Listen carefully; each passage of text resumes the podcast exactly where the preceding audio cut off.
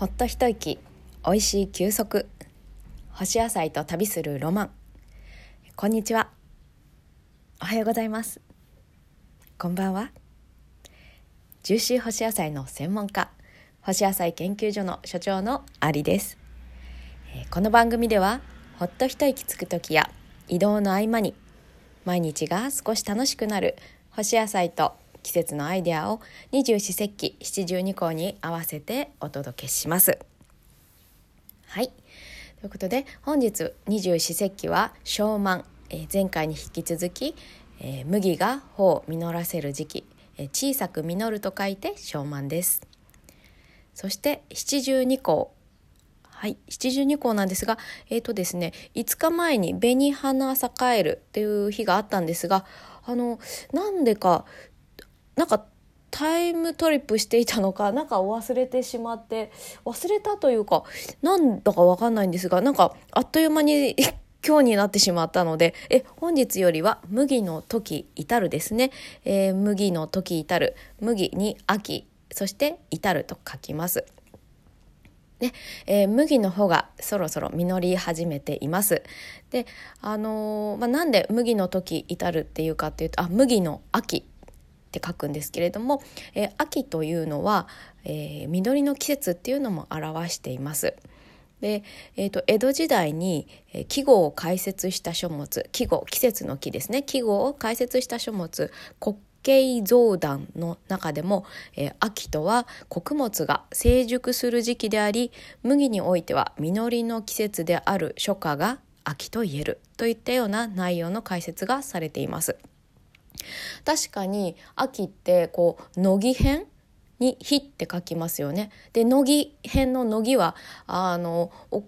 あのお米とかこう麦とかからこう毛が出てるじゃないですかピーンって張ってる麦なんかはねもうピンピンピンってあのひげがポンって生えてると思うんですけどもそこの部分を乃木と言いますよね。でその乃木の辺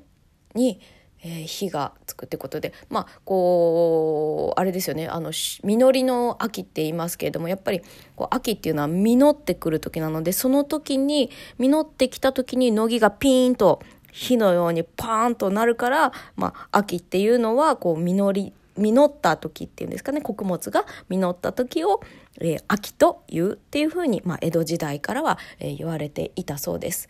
で、えー、麦はね、え今が秋なんですよね麦の秋、えー、麦が実っている時っていうのは今なんですね。で、えー、反対に、えー、本当の、え人間界の秋ではえっ、と秋人間界の秋っていうんですか？何て言うんですか？あの10月ぐらいにはお米が実る時をね秋とも言いますよね。まああのそのいろんな食物によって実る時期が違うそれで、え麦の秋っていうふうに言うんですよね。で、えー、麦にはねたくさんあのえー、て言うんですか季節を表す言葉があって例えば麦踏みっていうのが早春を表す、えー、麦をね踏む時ですね。私も前にね2月ぐらいですかね麦踏みしましたね。寒い時に麦を踏んで、えーと、強くなっていく麦なんですよね。それが早春の頃行われます、えー、それから青々と育った様子を表す青麦っていうのは春。それから、えー、麦打ちってあの麦に打つって書くと借り入れにまつわる言葉っていうのは初夏ですねこれから、えー、麦が収穫されます。はい、で、えー、麦が熟する時期に降る雨を麦雨と言います。ね、なんか麦とかそれから雨とかたくさんこう季語がありますよねあのあと風もそうですけども日本人がこう自然界のこう自然界の現象を、えー、いろんな形で言葉に表すっていうのがなんか日本語の、えー、楽しさなんじゃないかなって思います。あの国によってその文化で、えーと、んて言うんでしょう大切にしていたっていうとまたちょっと違うんですけれどもその例えば日本はこの自然界にまつわる言葉がたくさんあるんですけれども、えーと、どこだかの国は動詞がすごく多いとかあのなんとかしているっていう感じですよね。動詞が多かったりそれから何でしょうあの食にまつわるフランスなんかは食に関するあ料理とかに関する言葉がすごく多いっていうことで、えー、言葉ってその国を表すあ言葉の種類っていうんですかねジャンルっていうんですかねそれがその国の、えー、大切にしてきたないし生活の何かこう支えとなっているものを、えー、表しているそんな風に感じています。ということでそろそろ麦が収穫して、えー、で二毛作のところはね麦が収穫された後、えー、田植えが始まると思います。でこの麦なんですけれどもあのー、ねえーと、皆さん古代小麦とか聞いたことあるでしょうかね古代小麦なんかあのうちのお店でもねアインコーンっていう古代小麦の、えー、パスタを販売していたことがあったんですけれどもなんかね独特の麦の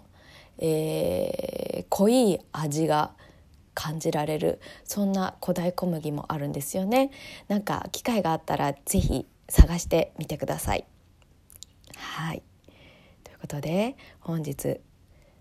えーと、先日ですね、えー、ちょっと干し野菜の話をする前に、えー、そら豆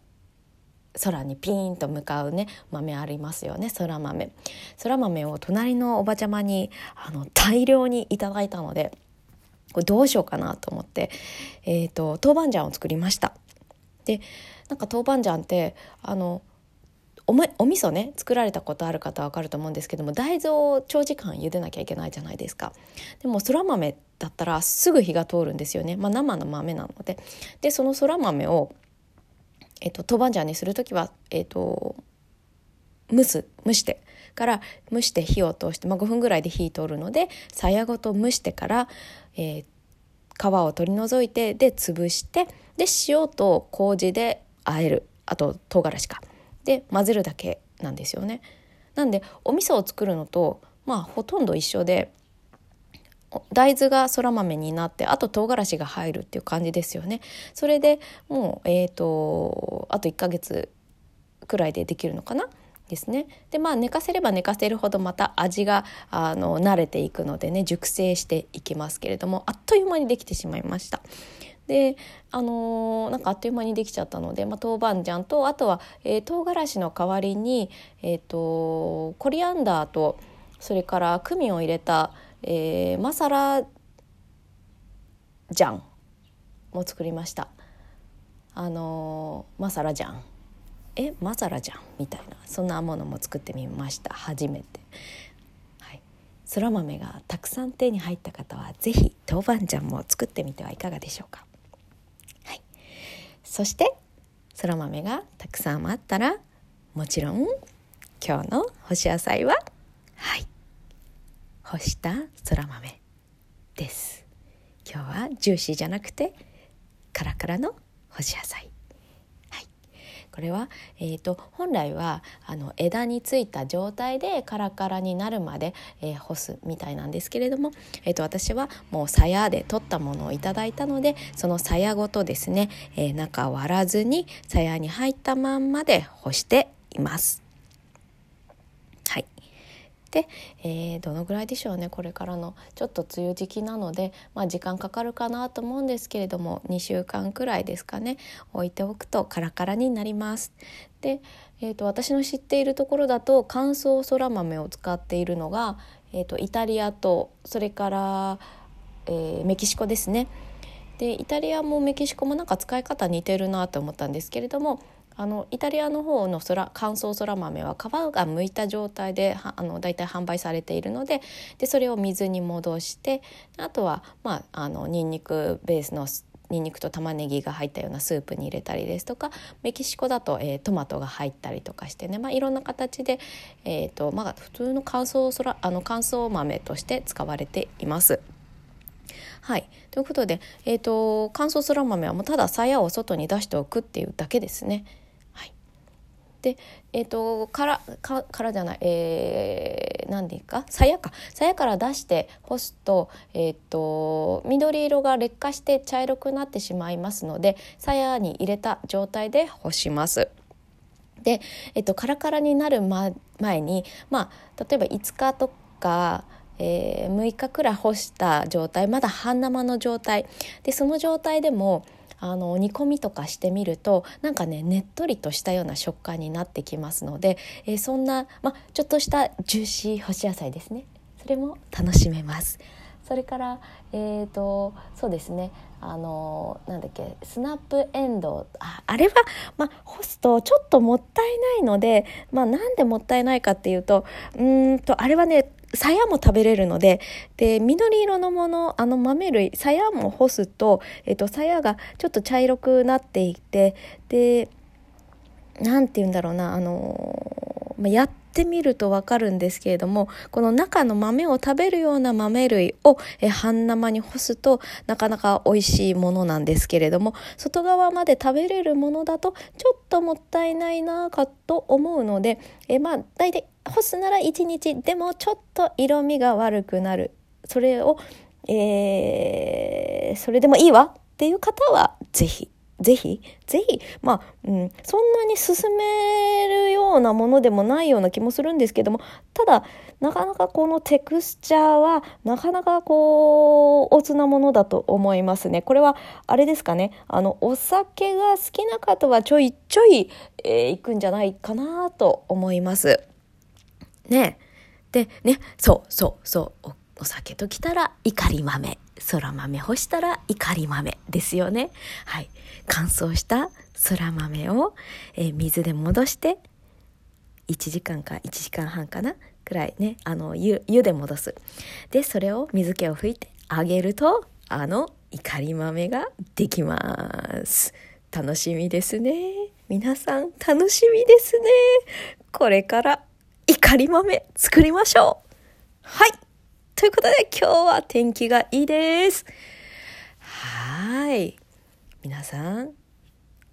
天気のいい日は野菜を干して外に出て仕事しましょう。はい。ということで今日はこの辺で。干すといいことあるかもよ。ではでは。